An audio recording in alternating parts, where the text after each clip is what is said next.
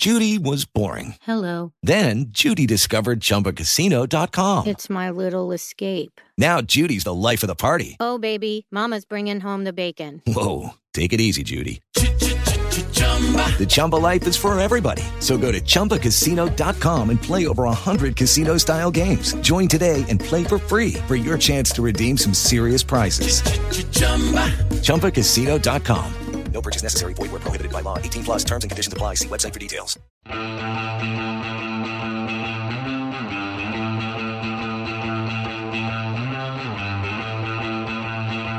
Las cápsulas de esto también es política con Mario Girón y Miguel Rodríguez.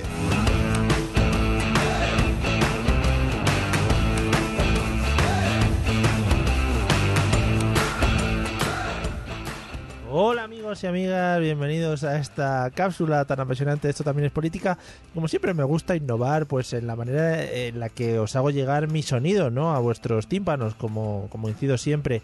Eh, ¿Qué tal Miguel? ¿Cómo andas?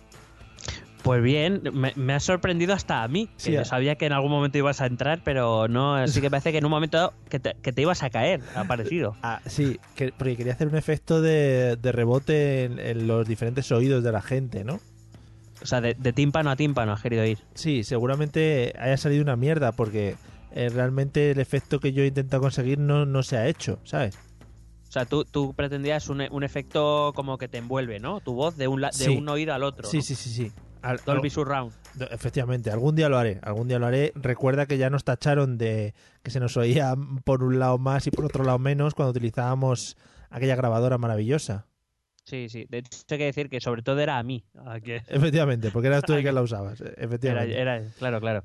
A ver, me dejas a mí lo que tiene trampas, pues Claro. es lo que tiene. Y la gente lo flipaba porque decía, joder, es que me parece que me está susurrando al oído derecho y luego al oído izquierdo. Y era una pasada. Parece, parece que tengo a Miguel hablándome de política así detrás todo el rato y se mueve. Claro. Y ya si te pones como una especie de ventilador chiquito detrás, es como si le estuvieras soplando por... Uy, maravilloso. Una experiencia única, creo.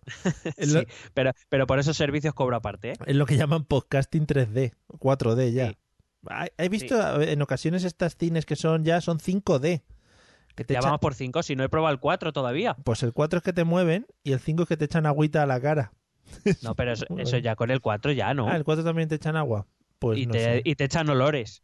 Ah, vale, vale. Pues el, el 5 debe ser que viajas en el tiempo, creo. Sí. te llevan al DeLorean.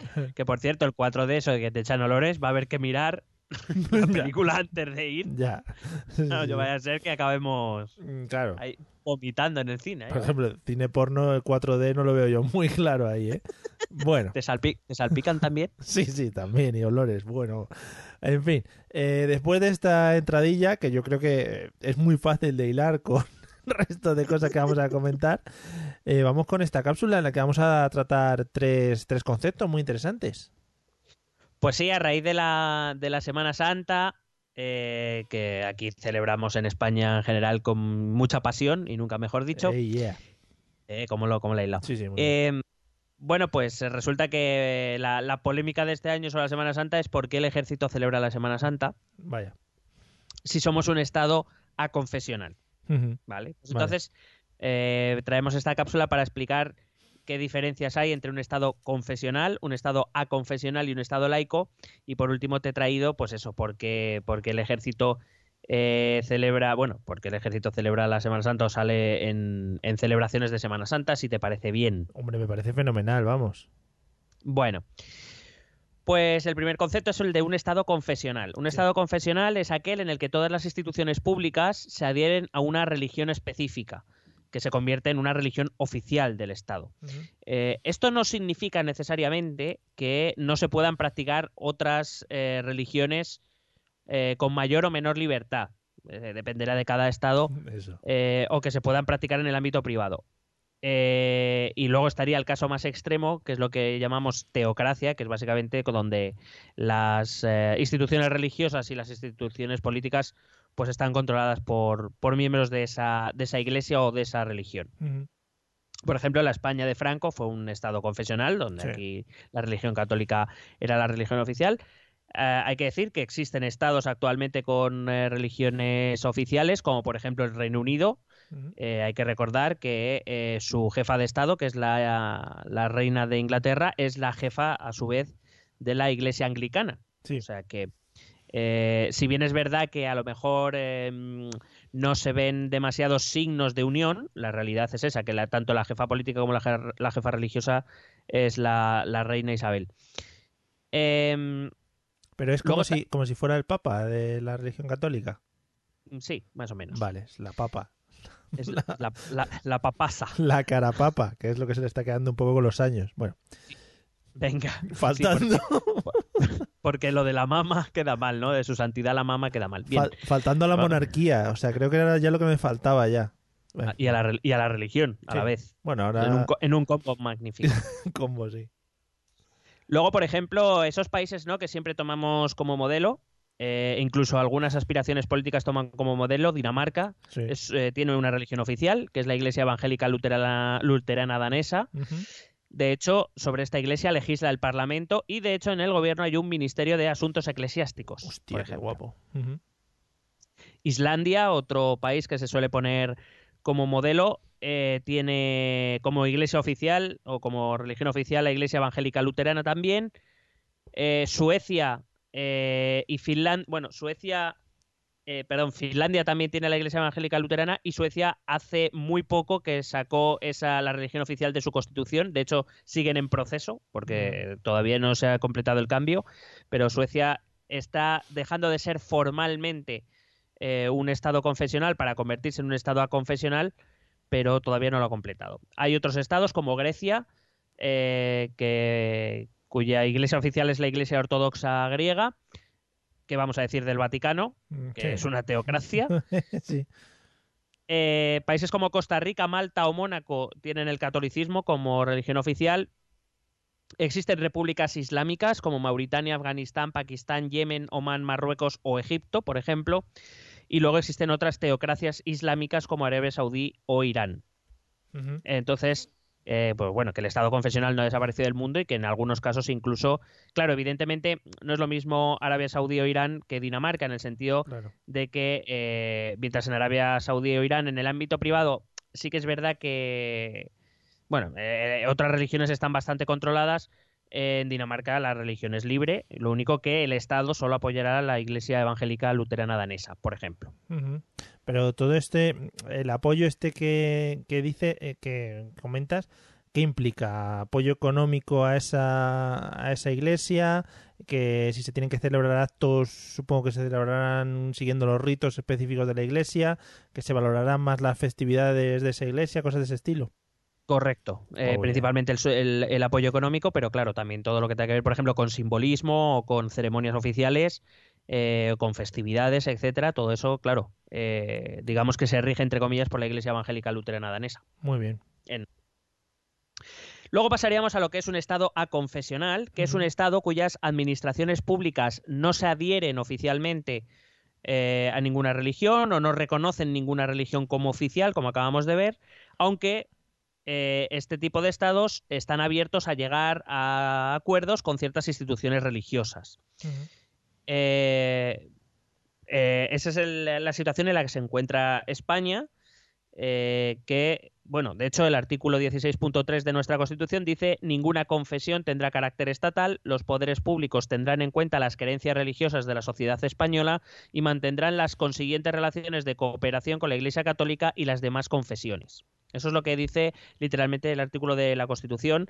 Eh, el, el Tribunal Constitucional, que ha sido requerido algunas veces para, para mm, digamos, sentar la doctrina a seguir, eh, siempre ha hablado de que las- los poderes públicos eh, tienen que mantener la neutralidad en materia religiosa. Han establecido una especie de laicidad eh, positiva, en el decir que, que, digamos, que no establece muros entre la Iglesia o, o las confesiones y el Estado, y eh, que hay que tener en cuenta el factor social de la sociedad. Es decir, se supone que si por lo que fuera de aquí a 10 años eh, la mayoría de la población fuese musulmana, pues las, mm, este, este factor social indicaría que con quien debiera establecer relaciones, em, eh, digamos, em, que no me sale ahora mismo la palabra, me sale primariamente, pero no es primariamente, bueno, quien, quien debe tener Preferen- preferencia, prefer- ay, ay. relaciones preferentes sería con con, eh, con la iglesia si es que existe islámica o con, con eh, me refiero con la comunidad islámica. Sí, con la que fuera mayoritaria. Sí, la, la, Constitución del 78 establece que por aquel entonces salíamos, además, hay que entender que este artículo en el que se especifica la Iglesia Católica, evidentemente tiene que ver con los tiempos en los que se hace, salimos del nacionalcatolicismo franquista, eliminar cualquier eh, referencia a la Iglesia Católica, pues podía ser considerado incluso un problema. Por eso en la Constitución se estableció la confesionalidad del Estado, eso sí, con cierta preeminencia para la Iglesia Católica, digamos, para llegar a ese punto medio de acuerdo. Mm. Eh, aunque también es verdad que las encuestas al respecto dicen que la mayoría, la mayor parte de la población española se declara católica. Sí. Sin necesidad de que practique, pero que, que eso es otro tema. Ya, bueno, claro. Hay que decir que en nuestro entorno casi todos los países son, son eh, se declaran a confesionales, porque por ejemplo Alemania es verdad que en la Constitución se declara laica, como un país laico, pero eh, hay que decir que Alemania tiene acuerdos con todas las religiones. Entonces, eh, digamos que en este caso el término ser el término laico, pues como decía el Tribunal Constitucional, debe ser entendido como una laicidad positiva, en la cual, pues eso, no existe ese muro. Italia, España y Portugal eh, sabemos que tienen más apoyo o digamos esa preferencia que hemos hablado en el caso de España por, por la Iglesia Católica por cuestiones históricas. Quiero decir, Italia pues tiene evidentes razones porque es que tiene al Vaticano en su propio territorio. Irlanda, por ejemplo, eh, es un, también un país aconfesional, pero que mm, favorece tanto a católicos como a protestantes. O el Benelux, por ejemplo, que es un, establecen regímenes de, de separación pero siempre, digamos, tienden más hacia una que hacia otra. Por ejemplo, en, mientras en Países Bajos, pues más hacia los protestantes, pues en Bélgica o Luxemburgo más hacia lo católico. Digamos que, España no es una extrañeza en nuestro entorno. Mm. Eh, muchos países se declaran a confesionales, pero suelen tener tendencia a favorecer a una o a dos religiones más que al resto. Claro, al final, tirando, como comentabas, de temas históricos y tradición de muchos años en, eso, en cada uno de esos países. Claro, temas, eh, temas históricos, evidentemente, los, los, países europeos, sobre cuanto más al sur, pues más, más católicos, más tradición católica, tiene que ver mucho con, con todo, ¿no? Con la formación, con la cultura, con las festividades, todo eso lo vemos, ¿no? Eh, pero bueno, eh, en, este caso, como digo, son estados que se declaran abiertos a relacionarse con cualquier tipo de confesión religiosa. Y luego estaría el estado laico, que ser un estado laico eh, significa ser independiente de las religiones, que las relaciones entre las administraciones públicas y las confesiones religiosas no existe eh, y que no puede haber ningún tipo de injerencia eh, de las confesiones hacia ningún tipo de organismo de administración pública. Es decir, en un Estado laico como tal, todo lo que tenga que ver con lo público rechaza lo religioso, mm, sea la confesión que sea y venga de donde venga. Ya. Que el, a ver, el tema rechazar no implica persecución. No, no, no, me refiero a rechazar que, por ejemplo, pues eh, no, no acepta eh, simbología religiosa, eh, no acepta, por decirlo de algún modo, que ningún tipo de confesión pueda formar parte de las instituciones públicas. yo creo que el ejemplo más claro es Francia, que es, es laica al 99%. Hay que decir que sigue manteniendo muchos festivos mm, de origen religioso, como por ejemplo em, tiene festivos en Semana Santa o en Navidad, que tienen que ver también evidentemente con la tradición histórica, pero que no por eso dejan de tener un origen religioso. Pero bueno, por ejemplo, pues en la, en la escuela no hay... Eh, no hay escuelas privadas eh, católicas o protestantes sostenidas con dinero público, eh, de la simbología en los edificios públicos jamás puede hacer referencia a la religión. Sabemos que eh, por ejemplo, pues dependiendo de quién ocupe a lo mejor un ministerio, pues en el despacho del ministro puede haber una cruz o, cuando juran el cargo lo pueden jurar o prometer por Dios y delante de una cruz y etcétera. En España, ahí en Francia eso, no se puede. Eh, por, por, cómo entienden ellos que debe ser la relación entre religión y el Estado. Hay que decir que hay otro gran país o, que, que también es eh, laico, que es Estados Unidos, Fíjate que todo el mundo cree que no, porque en Estados Unidos se utilizan mucho las fórmulas estas del God bless you o God bless America o, el, In God we trust de los billetes. Eh, hacer referencias a Dios, pero hay que decir que la bueno todo viene de la primera enmienda de la Constitución americana que dice que eh, no se podrá legislar sobre religión en Estados Unidos, es decir, no se puede imponer una religión oficial eh, de ninguna manera porque mm, la Constitución lo, lo, prohíbe. Y entonces se creó esta doctrina, una doctrina que se llama deísmo ceremonial, en el cual se permiten algunas, eh, digamos, expresiones que contengan simbología religiosa pero que desde luego no tienen ningún tipo de significado más que aquel, pues eso, el ceremonial, algo tradicional que se ha hecho eh, para eso Estados Unidos en ese tipo de, de cosas son como muy muy... mm, Sí, bueno, que al final le sale solo ya casi, es como una frase ya hecha que lo dicen sin pensar mucho en lo que están diciendo. Claro, o sea, por ejemplo, el hecho de que los billetes aparezcan en God We Trust, que, pues, eh, Sí. acaso alguien no sabe, significa en Dios confiamos, eh, no, no es, según esta doctrina, no es que sea una declaración religiosa, sino simplemente es una cuestión tradicional, que es pues eh, una inscripción que llega- lleva estando en los dólares americanos desde hace eh, muchas décadas y que no, desde luego no lo van a cambiar porque ellos se consider- porque ellos sean un país laico, sino simplemente, pues bueno, son fórmulas, digamos, ceremoniales que se utilizan continuamente. Yes. Eh, hay que decir, eh, bueno, y luego vamos al, al tema de, la Semana. Santa aquí Mm. en España.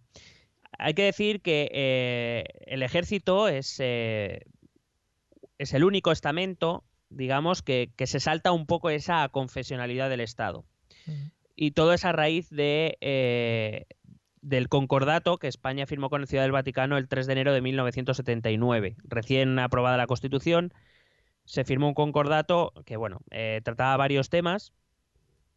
Y este concordato recogía, por ejemplo, que el Estado reconoce todos los domingos como festivos Sí. así, así como otras festividades religiosas. Es decir, eh, evidentemente, eh, digamos que este concordato impone ciertas cosas al Estado español por parte del, eh, bueno, a- a- a- de- desde el Vaticano, básicamente. Por ejemplo, cuando se habla, no, es que porque eh, cuando esto siempre se- es la típica discusión de, bueno, pues si eres eh, ateo o, religi- o antirreligioso o lo que sea, pues en Semana Santa no cojas vacaciones Ya. esto es muy típico, bueno, pues que sepáis sí. que la mayoría de nuestras festividades son religiosas eh, a raíz de este concordato o de origen religioso. Eh, por ejemplo, también este concordato establece que la se tiene que dar asistencia religiosa en las cárceles, en los hospitales, en los sanatorios, en los orfanatos y en eh, todos los centros privados y públicos que así lo requieran. Hay que decir que con el paso de los años esto se ha abierto también a otras confesiones, Ujú. pero también es verdad que siempre, siempre vas a encontrar, por ejemplo, en los hospitales, Sí, siempre hay un- sí. a- Ahora ya son oratorios donde Mm. otras confesiones pueden ir, pero lo normal era encontrarse capillas Sí. dentro de... Quien, quien suele acudir a, a asistir a los presos suelen ser eh, sacerdotes católicos. Ujú. La verdad es que ahora mismo descono- supongo que también llamarán a otros a otros eh, miembros de las diferentes comunidades religiosas si fuese necesario, supongo. Sí, hombre, tendrán un amplio catálogo de personas disponibles. Sí, pero me refiero, de hecho, eso, eso va en la confesionalidad del, del Estado, pero la asistencia católica es obligatoria porque lo, lo está firmado en un concordato, es lo que me estoy refiriendo. Sí, sí, sí. Por ejemplo, este concordato también estableció el reconocimiento civil del matrimonio canónico, es decir, que el, el único eh, paso que tenía que hacer una pareja que se casara por la iglesia sería inscribirse en el registro civil, es decir, no tenía que hacer más papeles porque el Estado reconoce que el matrimonio por la- eh, canónico, el que se hace eh, por la iglesia, Ujú. eh, es eh, igualmente válido Cierto. igual que cuando si eh, estas parejas que pidiesen la nulidad a través de los tribunales eclesiásticos, si se les concediese, automáticamente implicaría también la, el- el- la ruptura del matrimonio civil. Eh, también establece la religión como asignatura dentro de, de los planes educativos españoles. Eh, no me voy a meter mucho ahí porque es un tema muy polémico que a lo mejor Sí. trataremos en otro momento. Sí, sí, mejor. Y, y- sí, y tengo familia que quiero mantener. Eh, el reconocimiento de los centros católicos de enseñanza como parte del, sistema educativo español. Eh, también eh, en el concordato se establece el, patri- el patrimonio eclesiástico y que el Estado y, la Conferencia Episcopal Española llegarán a acuerdos para ver cómo se mantiene y cómo se ofrece al público en general. Y llegamos a uno de los tres acuerdos, eh, había cuatro acuerdos, perdón, dentro de, de ese, de ese concordato. El tercero habla de las Fuerzas Armadas. Y en él se dice que la asistencia pastoral a los miembros católicos de las Fuerzas Armadas se seguirá ejerciendo, hay que recordar, se seguirá ejerciendo es porque eh, el concordato de 1979 es una revisión del concordato que firmó Franco en 1953. Em, y en aquel entonces, evidentemente, al ser era un Estado confesional, como hemos dicho antes, es decir, todo, todo el aparato del Estado era, era católico. Lo que dice es que la asistencia eh, pastoral a los miembros católicos de las Fuerzas Armadas se seguirá ejerciendo por medio del vicariato castrense, que es un como un órgano dentro del ejército que, eh, que, digamos, se encarga de la, del cuidado pastoral de, los miembros del ejército, de sus familias. Hay que decir que los miembros de este vicariato castrense, a todos los efectos, es como si fueran miembros del ejército y, por tanto, vienen a ser funcionarios. Es decir, están sostenidos con dinero público, por, quiero decir, como cualquier eh, otro miembro del ejército.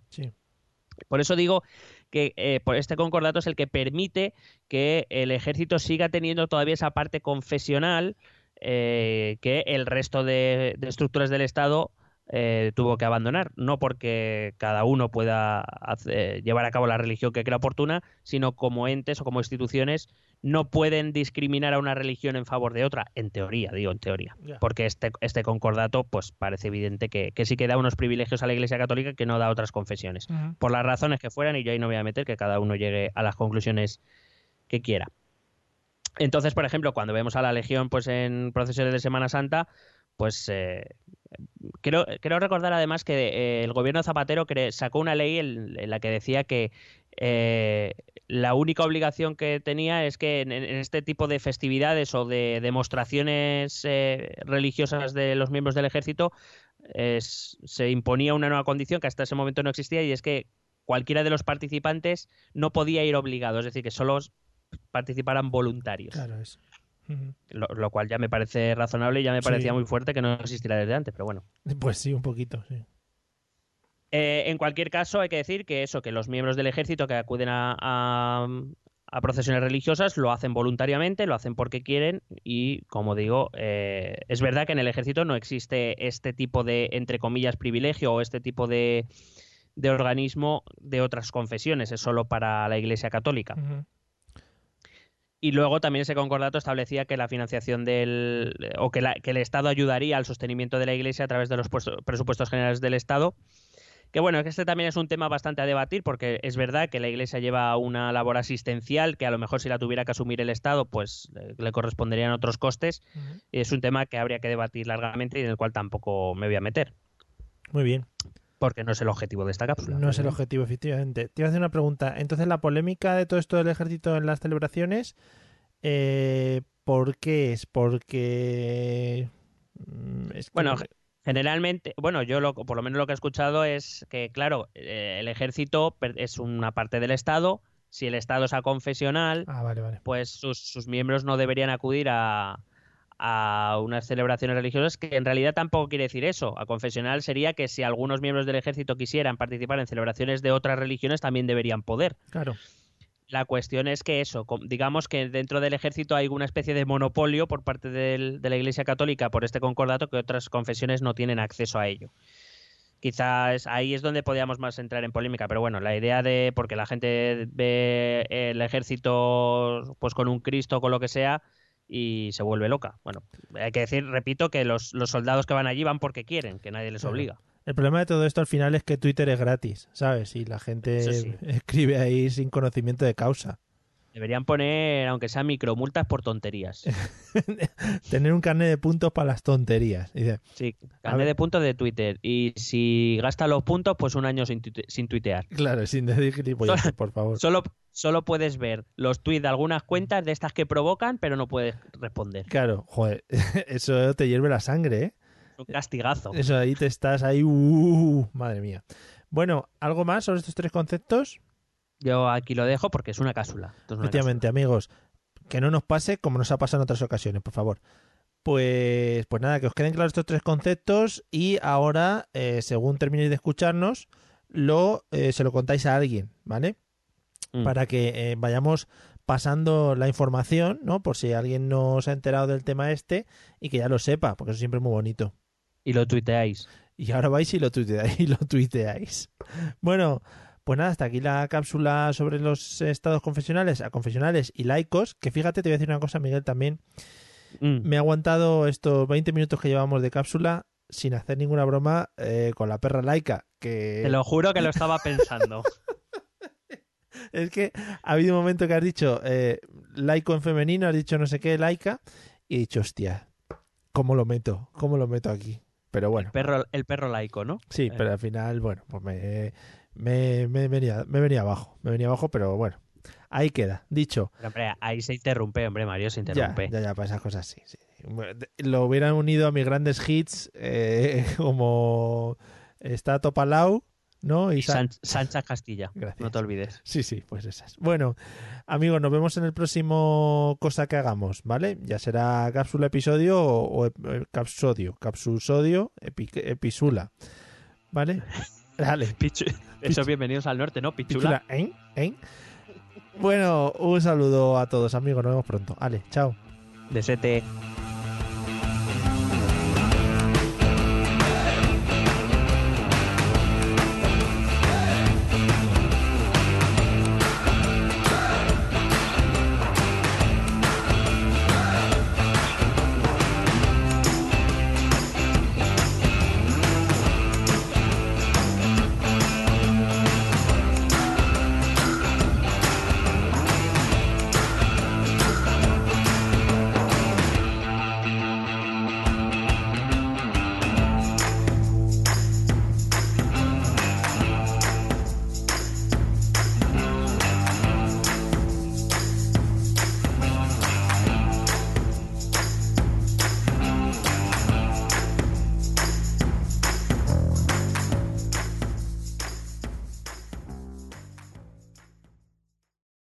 Lucky Land slots, you can get lucky just about anywhere.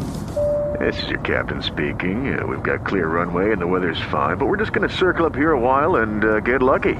No, no, nothing like that. It's just these cash prizes add up quick. So I suggest you sit back, keep your tray table upright, and start getting lucky. Play for free at LuckyLandSlots.com. Are you feeling lucky? No purchase necessary. Void where prohibited by law. 18 plus terms and conditions apply. See website for details.